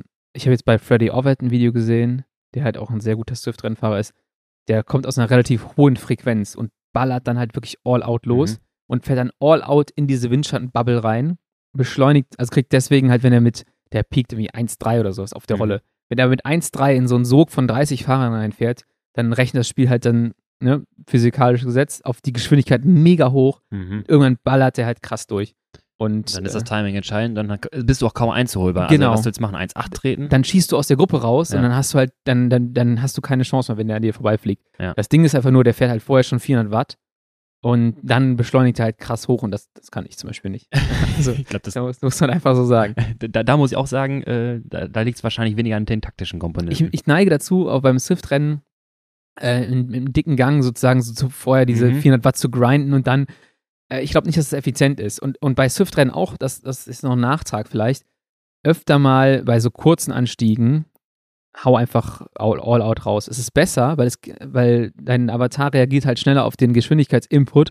Zum Beispiel beim Leg Snapper in Innsbruck ist es besser, irgendwie zu sagen, ich fahre jetzt damit 600 Watt hoch und dann dauert es halt irgendwie 19 Sekunden, Ja. als zu sagen, ah, ich fahre mit äh, 420 da hoch, dann dauert es halt 24 Sekunden. So, du musst halt schon drauf reagieren. Ja. Bei den kurzen Dingen, bei längeren Anstiegen natürlich mit dem Auge auf dem, auf dem Pacing, aber da ist es tatsächlich, bin ich immer besser. Da habe ich auch richtig Spaß dran, weil ich mag ja diese kurzen, äh, steilen Ja, Anstiege. Da habe ich auch le letztens äh, Science Race, habe ich auch echt lange versucht, die vom Hinterrad loszuwerden. Boah, hab ich in, bald in meinen Pro-Lenker gebissen, bis du da mal endlich abfällst, aber du wolltest nicht abfallen. Das ja ich bin ja oben, bin ich drüber gefahren, aber ich mir gedacht, ich kann dich auch nicht abhängen. Und dann Ja. runter in die Abfahrt, dann wollte ich genau diesen aber ganz Geschwindigkeits... kurz, jetzt kann ich ganz kurz äh, zugeben, da hast du auch nochmal irgendwie elf draufgehauen. Dann habe ich auch nochmal kurz einen Antritt gemacht und da dachte ich mir, das ist auch nur Show. Ich versuche das jetzt zu spielen, weil ich denke, wenn du siehst, dass ich ja, auch ich habe auch, 10 nur Show, ich trete- hab auch nur Show Okay, sehr gemacht. gut. Da, haben wir- da muss Ich- ich- schön neutralisiert, weil ich habe auch gedacht, ich kann doch nur einmal jetzt noch 10 da stehen lassen, damit er sieht, ah, ja, ich kann noch 10. Ich kann noch. Dann hört er auf. Ich konnte gar nichts mehr. Nee, ich war, ich war auch so wie drüber gefahren, dachte mir so, ja, selbst wenn jetzt eine Lücke reißt, was will ich denn jetzt machen? Den, Ja, genau. Kilometer, den, den Kilometer Solo fahren mit 210 Watt, all out genau oder was? das. Da war, sah aber beeindruckend aus. Da dachte ich mir so, boah, ey, der, der, der, der gibt jetzt auch so ein bisschen. Äh, Du kannst ja nur hoffen, dass der andere gebrochen wird und sagt Ja, so, genau. okay, 0 Watt, scheiß drauf, der ist stärker als ich. So, dann, dann aulst du da mit 220 Watt ins Ziel und denkst so, ha, ha, ha, der hat einmal 0 Watt stehen lassen, dann ist, das, ist die Lücke da gewesen. Aber weißt du, wie uns beide die Hosen ausgezogen haben? Indem oben auf diesem leichten Flachstück relativ rasch von unserem Antritt auch ganz schnell auf 3,5 wieder runterging. ja, ja, klar. So, okay, so. wir können beide nicht. Wir, aber das war, war also Das die war gut. Science Races, die machen halt mega viel Spaß. Du lernst dynamisch relativ viel, es ist taktisch ähm, und es hat ähm, ja eine gute Renndynamik immer. Also wer der Bock hat, dienstags abends 19 Uhr fahren wir immer. Jetzt haben wir zwei Kategorien, einmal bis 3,3 Watt pro Kilo und einmal über 3,3 Watt pro Kilo FDP. Ähm, und mittlerweile haben wir knapp, würde ich sagen, 25 Leute, die auf einem sehr guten Niveau fahren, wo halt, wo man nicht viele abhängt von. Und wenn das noch zehn mehr werden, ist das, glaube ich, so der Sweet Spot so vom Rennenfahren, der richtig, Ja. richtig gut ist. Es ist eine humane Renndynamik, dass du jetzt nicht so ein übertrieben riesengroßes Feld mit sehr starken Fahrern hast und sobald du einmal kurz eine Lücke bekommst, siehst du das, die Gruppe nie wieder. Ähm, Und vor allem ja. dadurch, dass die Gruppe die Größe hat, jetzt würde ich sagen, deswegen plus 10 geht noch, hast du auch eine Chance für eine Gruppe, ja, für, genau. eine, für eine Ausreißergruppe. Das Ja. hast du bei einem großen Feld, wenn dann 100 Leute im Feld sind, rollt das Feld immer schneller. Das hast du dann, da hast du kaum eine Chance für eine Ausreißergruppe. Aber so stimmt. funktioniert das halt noch. Und ähm, definitiv. zum Lernen perfekt eigentlich. Darf ich eine kurze Anekdote ansetzen? Mhm. Ich bin letztens Swift-Rennen gefahren ähm, und da war bei, ich habe es ja schon gesagt, jetzt musst du so tun, als hättest du es zum ersten Mal gehört, ähm, Domenico Pozzovivo. Und ähm, ich glaube, der war jetzt auch nicht so Swift erfahren. Auch Ja. äh, schöne, schöne Erkenntnis, ich habe gerade die Swift Power auf. Er ist Elfter geworden, kann man jetzt schon mal vorwegnehmen. Es gab einen Wie viel Sprint. Kilo wiegt der? Was steht da? Äh, warte. Swift Power ist immer super, um alles zu stalken. Du hast Watt, recht. Wo- wo äh, kommen- Gewicht und alles. Gewicht komme ich gleich drauf. Steht hier nicht, ich rechne es gleich. Ähm, auf jeden Kann Fall. einstellen. Erzähl du mal weiter. Ja, ich wollte gerade sagen, 4, ich muss ganz kurz zitieren, 4,6 Watt pro Kilo bei Domenico Pozzovivo im ganzen Rennen und damit hat er äh, den höchsten relativen Schnitt, äh, Entschuldigung, auf 20 Minuten, den höchsten relativen Schnitt im ganzen Race gehabt und der Sieger 3,8. So viel nochmal zur Swift Racing Efficiency. Zwischendurch ging eine Gruppe mit zwei Fahrern, die haben wir dann fahren lassen, weil flacher Kurs, das war irgendwie klar, Ja. dass sie nicht wegkommen.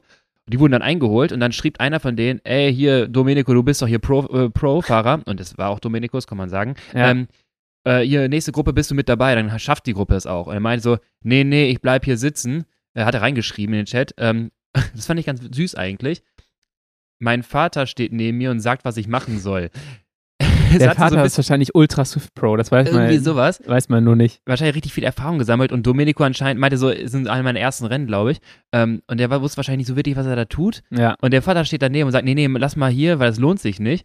Hat so ein bisschen U15-Vibes, wenn der kurz dann auf dem, auf dem Rad sitzt und der Vater daneben so mit einem äh, mit einem Bierchen steht und den, den Swift. Mach äh, mal dieses, mach mal jenes. Genau, mach mal das, mach mal dies, äh, dann irgendwie ansetzt. Übrigens, wir hatten darüber gesprochen letztes Mal. Ich kann es äh, jetzt droppen. 52 ist der Mann, Buzzo Vivo. Der ist nicht 52 Äh, Jahre alt. nee, Quatsch, Quatsch. Äh, Das wäre echt ein bisschen alt. Entschuldigung, 40, 40. 40. 82 geboren. ist fast ein kleiner Unterschied. Nee, 40 ist er alt, weil wir überlegt haben, ob er 40 ist oder nicht. Ja. Ähm, 40 Jahre, so. Ah, für, da, dafür zweimal Top 10 bei Grand Tours letztes Jahr pff, schon krass. Schade, dass er keinen Vertrag hat bis jetzt. Aber ich habe es dir schon mal gesagt, ich glaube, er wird wahrscheinlich irgendwie bei Coratec unterkommen. Die fahren den Giro. Ja. Die brauchen jemanden wie ihn, der kann Ja. da nochmal Top 10 fahren, ist super fürs Team am Ende. Und äh, ich bin mir relativ sicher, dass er bis zum Giro irgendwie ein Team findet. Ja, und die größte Varusstellung äh, der, der Beinachse im ganzen Fahrerfeld. Ja. Ja, sieht immer ein bisschen weird aus. Okay. Äh, hast du jetzt rausgefunden, wie, wie schwer er ist? Er steht 58 Kilo. 58. Liegt ein bisschen schwer für ihn. Oh, das ist schon, ja, ich hätte auch weniger gedacht. Gut, okay, äh, also, wir, sollen wir noch einmal kurz ein paar drei Key Facts zusammenfassen, zusammenfassen, zusammenfassen? Wir können sogar fast fünf machen, glaube ich. Ja. Okay, dann machen wir, ich, ich frage dich jetzt fünf Facts, wie du ein besserer Swift Racer wirst. Fact Nummer eins. Lass mal nicht hier in so Kategorien. Aber ja, kenne den Kurs, ist ganz wichtig. Kenne den Kurs. Beobachte deine Gegner. Ist es Fact 2? Das ist Fact 2, ja. Okay, Fact 3. Ähm, antizipiere, oder nee, das ist das, das ist mit dem Kurs. Kurs. Aber ähm, du musst halt vorausschauend fahren und vor allem den Dimmer benutzen. Ja. Ne? Also äh, dann da mit einher, und das ist kein einzelner Fact, ist äh, über die Pack Dynamic, könnte man das auch zu vier machen. Ja. Ähm, so, was haben wir denn noch? Wo haben wir noch drüber gesprochen? Äh, Sprint und Start. Aber das genau. ist, ich sag mal. Sprint und Start hat eigene, haben eigene Gesetze. Genau. Schau, dass du früh Geschwindigkeit aufbaust, dass du günstig Geschwindigkeit aufbaust und behalte einfach das Geschwindigkeitsdelta immer so ein bisschen im Auge. Und ähm, ich glaube, damit, wenn man auf die Sachen ein bisschen eingeht und das mal übt, äh, dann wird man einen signifikanten Unterschied sehen. Definitiv. Und extra Nummer 6 in Klammern, fahr mehr Swift-Rennen, üb es und fahr vor allem das Science Swift Race, denn das gibt dir 10% mehr Forza Max based ja, on Science. Genau, nächste Woche schön viermal fünf Minuten wahrscheinlich übler Kurs New York. Äh, Lennarts Lieblingskurs. Ähm, okay, gut. Haben ja. wir genug gequatscht? Ich glaube, wir haben genug gequatscht. Ich okay. denke wir haben äh, wieder ein paar Sachen gehabt, die man mitgeben kann. Ähm, ein extra möchte ich aber noch oh, noch was. sagen. Ja, jetzt kann gar nicht so groß äh, aufziehen. Ähm, Swift Power, äh, wir haben es gerade zitiert, ähm, für all die, die es noch nicht haben, für die regelmäßig äh, Rennen fahren, guckt mal bei swiftpower.com, könnt ihr euch einmal euren Swift-Account dann aktivieren, ist es, wir haben schon drüber gesprochen, deutlich einfacher als früher. Äh, Swift ja. Power ist eine sekundäre Seite, die viel in, in der Swift Racing Dynamik äh, Analyse ist das Radnet oder Pro Cycling Stats ja. von Swift. Ja, Sieht so. übrigens besser aus als Radnet. Ähm. Oh ja, da, wei da, weiß ich nicht. Also Radnet. Ja. Also ist beides, beides nicht top, aber ich muss sagen, Radnet, Radnet ja. steht noch drunter. Äh, Swift Power kannst du ähm, auch mehr Events sehen als die, die bei Swift äh, alle gelistet sind auf der Hauptstartseite. Da siehst du ein paar Links, ein paar Events mehr. Auch das Science Race ist dort zu finden. Du kannst äh, GC auf irgendwelchen äh, Rennserien dir anschauen, du kannst Punkte dir anschauen, wie viel du ja. gesammelt hast, du kannst direkte Konkurrenten vergleichen, deine ganzen Power Profile, also eine Minute, fünf Minuten, zehn Minuten, vergleichen auch deiner, deiner aktuellen Performance zu vorherigen Performances. Ja. All sowas, ähm, Kategorien der anderen Fahrer so ein bisschen stalken, was die anderen so können und was die anderen so wiegen, Herzsequenzwerte und so weiter. Also schau da mal vorbei, Swift Power ist echt ganz geil. Ja, finde ich auch. Ein bisschen unübersichtlich am Anfang, wenn ja. man sich reinfuchst ähm, dann kann man das Ding schon bedienen. Internationale Radnet.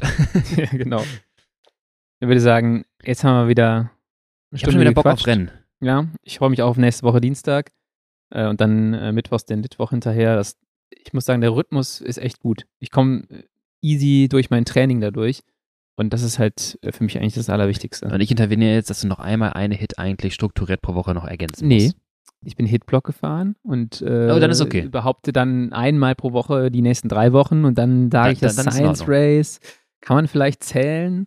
Ähm, deswegen würde ich sagen, ich mache dann ein bisschen anderen Ansatz und es kommt nochmal ein Hitblock äh, dann in zwei Wochen, drei okay. Wochen. Nee, dann ist in Ordnung. Ähm, was mir gerade einfällt für alle, die äh, jetzt noch dabei sind, schreibt uns doch mal eure Fragen zum Thema Trainingslager. Ähm, wir wollen demnächst nochmal eine Trainingslager-spezifische Folge machen. Ja. Dann haben wir auch ein bisschen Inhalt, was ihr wissen wollt. Also Trainingslager, was braucht ihr da für Informationen? Alles rund um das Thema, weil die stehen ja auch demnächst an. Ähm, Inhalte dazu, das besprechen wir alles in, den nächsten, äh, in nächster Zeit, wenn wir die Folge aufnehmen. Aber dann haben wir nochmal ein bisschen Input von eurer Seite. Tipptopp. Gut, dann danke wieder mal fürs Zuhören. Und wir hören uns nächste Woche wieder und beim Litwoch. Ciao, ciao. Also, schönen Feierabend. Ciao.